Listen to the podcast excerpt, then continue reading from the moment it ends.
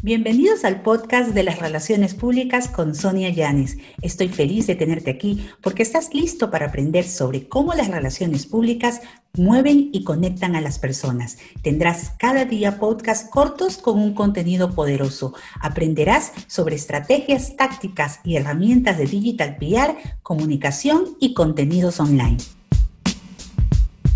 Hola, hola, estamos aquí con Justin Pincay. Vamos a hablar hoy sobre el interesante mundo de las relaciones públicas, pero desde el punto de vista de quienes hacemos relaciones públicas.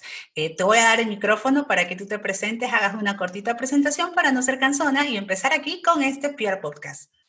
Ok, soy Justin Pincay Pazmiño.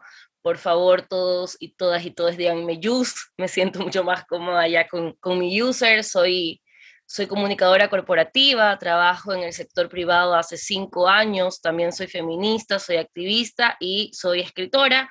Tengo una columna en un medio nacional en Ecuador y cuando eh, los medios, eh, sobre todo progresistas, me invitan a escribir, también lo hago gustosa, siempre por eh, la búsqueda de un mundo más justo para todos y todas.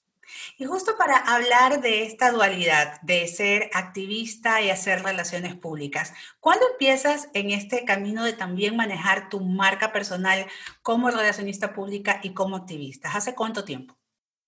Yo soy, yo soy comunicadora social, empecé trabajando en medios de comunicación, haciendo algo de periodismo, escribiendo redacción y yo recién en el 2016 entro a la comunicación corporativa entro a una empresa de alimentos eh, grande en la empresa y este, esta empresa es, una empresa donde no puedo aprender muchísimo y luego poco a poco encontré mi mundo en la comunicación externa y en las relaciones públicas, algo que me gusta mucho y me apasiona a la par que entré a esta empresa, empecé mi vida en el activismo, yo nunca he dejado de escribir, incluso cuando estaba en medios de comunicación tenía blogs, podía escribir en medios de comunicación cuando me invitaban, entonces nunca ha sido eh, de la nada que entré, o sea, yo desde que empecé mi carrera como comunicadora siempre he escrito, siempre he escrito alrededor de las cosas que pienso, creo y siento, eh, y han venido mis trabajos ahí. Claro, cuando ya empiezas tu trabajo como relacionista pública, donde te toca representar de alguna manera a una marca corporativa, empiezan un montón de contradicciones internas y externas, ¿no? Sin embargo, yo creo que con una buena comunicación, definitivamente la comunicación es la base de todo, con tus eh, directivos puedes manejar ciertas cosas. Entonces, a la par de que entro a esta empresa de, de alimentos en mi país, empiezo a escribir mucho más fuerte, mucho más activa de alguna forma alrededor del feminismo en los medios de comunicación jamás tuvo un llamado a atención, la verdad, eh, y eso creo que eso es un privilegio. Tú sabes, tú conoces en nuestro mercado que es tan pequeño, donde todos nos conocemos. Es un tema cultural, ¿no? A veces te pueden ver como una revolucionaria, una rompesistemas y al mismo tiempo hacer relaciones públicas y quieres coordinar y llegar a acuerdos. ¿Pasó alguna vez que alguien en algún tipo de situación laboral te dijo como, hoy, pero no ha sido tan, tan, tan contestatario, tan revolucionaria? ¿Te, ah, ¿Te pasó? Lo que me ha pasado es cuando llego a alguna reunión y, por ejemplo, estuve en una radio un día anterior por un tema súper fuerte que pasó aquí en Ecuador, entonces tuve que hacer una, tuve que hacer una declaración básicamente. Una vocería, como decimos. Una vocería, pero desde el tema de feminismos. Luego llegó una reunión de mi trabajo y es, Yus, ayer la escuché en tal radio. O sea, nunca he tenido una posición así de sorpresa en negativo, sino más bien de sorpresa en positivo.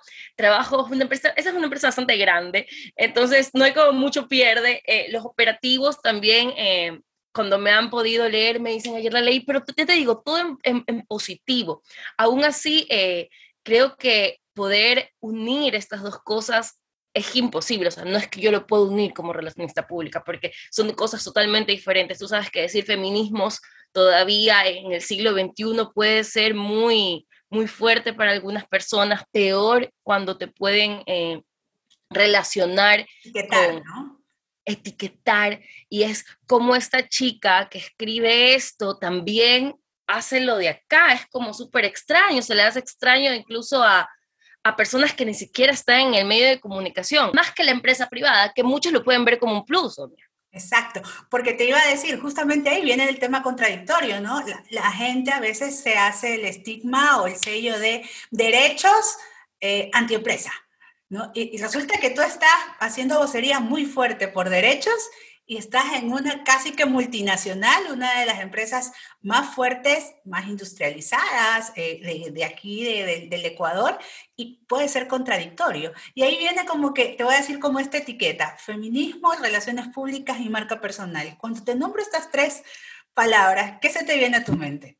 No quisiera decir que yo hago relaciones públicas del feminismo porque no es así. Sin embargo, yo tengo un nombre, mi nombre, mi marca personal ya es una persona que escribe alrededor de los derechos humanos. No se puede hacer relaciones públicas de, de los derechos pero puedo aportar desde mi marca personal. A, eso voy, me gustaría hacer esta diferencia importante porque le, pasa, le pasa a todas las mujeres eh, que, militamos en el feminismo. Es como estás haciendo relación, tú vendes libros por, el feminismo, tú vendes artículos por el feminismo. No es así. Estoy aprovechando esta marca personal que tengo, esta voz, este espacio que tengo para poder hablar de derechos. Eso sobre todo. Y otra consulta que te quería hacer. En, un determinado momento, cuando estamos hablando de un profesional de las relaciones públicas que tiene también que blindar su marca personal, porque a la larga un relacionista público lo que debe inspirar es confianza. ¿Cuáles serían estos tres principales consejos que tú le darías a alguien que está quizás trabajando en, relaciones públicas, pero todavía no tiene noción de, de, cómo gestionar su propia marca? Yo creo que uno de los primeros consejos, lo rápido porque me pusiste ahorita una tarea, es creer en lo que voy a contarle al mundo. Creer, en la marca, ¿no? Creer, en, marca. la marca, creer en el propósito. O sea, yo no veo nada más complejo y seguramente muchas de nuestras colegas y, y hombres, colegas, se pueden encontrar en esta situación de tener que defender y hablar algo en lo que no creen. Es súper complejo.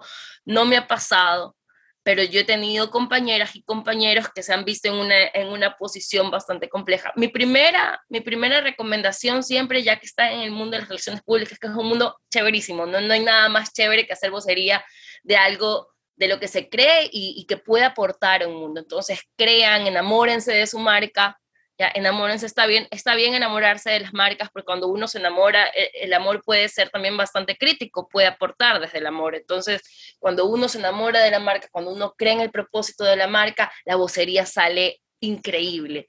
Segundo, e, educarse constantemente. Hablábamos hace un rato con Sonia que a Ecuador le ha venido todo con Relay, todo ha venido un poquito atrasado desde las carreras de comunicación estratégica, desde la bibliografía, o sea, si ustedes ahorita van a, van a entrar a un medio, o sea, van a entrar a, a la academia, ven que hay una bibliografía bastante vieja y, y, y, eso hay que cambiarlo. Entonces, educarse, estar en constante educación en nuestra carrera, esto, esto cambia constantemente, los nuevos medios, la tecnología hace que, que constantemente estemos reinventándonos eh, hay que reinventar la comunicación, hay que reinventar la comunicación estratégica y por supuesto hay que reinventar las, las relaciones públicas. tenemos eh, creer en, lo que hacemos, en nuestra marca. Segundo sería educarse. Y tercero, yo les invito con todo mi corazón a escribir. También hablábamos con Sonia hace poco, y no solo a escribir, sino a crear nuevas narrativas alrededor de las, de las relaciones públicas. Hay poquísimos podcasts de relaciones públicas. Hay, tú no encuentras medios que se interesen por las relaciones públicas. O sea, tú no vas a encontrar rarísimo una columna de opinión que hable de relaciones públicas. ¿ya? Ni blogs. Ni blogs. Entonces, hay que atreverse a aportar, seamos como generadores de cambio, seamos formadores de las nuevas generaciones y yo creo que eso es bastante importante. Y quizás aquí mi plus, tal vez un, una cuarta que no me han pedido, pero que es importante, las relaciones públicas es para lo corporativo, la comunicación política es algo totalmente diferente y el periodismo es otra cosa y hacer esta diferencia entre estas tres cosas es importantísimo. Varias veces a, los relacionistas públicos nos han etiquetado como algo malo cuando no es así. Por ejemplo, cuando hay periodistas que hablan a favor de ciertas posiciones políticas, esas relaciones públicas. Entonces, si quieren hacer relaciones públicas, estudian relaciones públicas, que es una carrera hermosa. Entonces, este cuarto consejo es aprendamos a diferenciar en estas tres cosas y comuniquemos. Marcar los límites, ¿no? Y aquí viene una pregunta que quizás sale de, de, de este razonamiento que estamos haciendo y es, eh, no sé si te has dado cuenta, a veces existe una práctica de periodistas que están laborando y que a su vez hacen relaciones públicas. Yo siempre he dicho que tú puedes ser periodista y hacer relaciones públicas, pero no puedes seguir laborando en un medio y hacer relaciones públicas. Eso es, es, una, es como decir un lado oscuro de la fuerza. ¿Tú compartes esa opinión? Menos mal, no están viendo mi cara, pero literal desde que lo mencionaste, para mí eso es del código deontológico de, o sea, no, no puedes tú hacer relaciones públicas y continuar trabajando en un medio de comunicación. Tú no puedes darle media training al hombre o a la mujer que vas a entrevistar. Eso no tiene ni pies ni cabeza y yo creo que está tan normalizado lastimosamente en nuestro medio nadie se escandaliza. Ahorita tú y yo nos estamos escandalizando porque somos mujeres que entendemos del derecho, de la norma, de, la ética y de la moral, es básico, pero yo creo que está tan normalizado. ¿Por qué? Porque hay un grupo reducido de periodistas que están dedicados a las relaciones públicas, pero no dejan de estar en medios. O sea, eso es terrible. Así que no, lo condeno, lo denuncio cuando tengo que denunciarlo, sin miedo a nada, porque no debería ser así. Aquí termina este episodio de Pierre Coffee junto a Justin Pincay. Te espero para la segunda parte, donde hablaremos sobre relaciones públicas, empresas y responsabilidad social corporativa.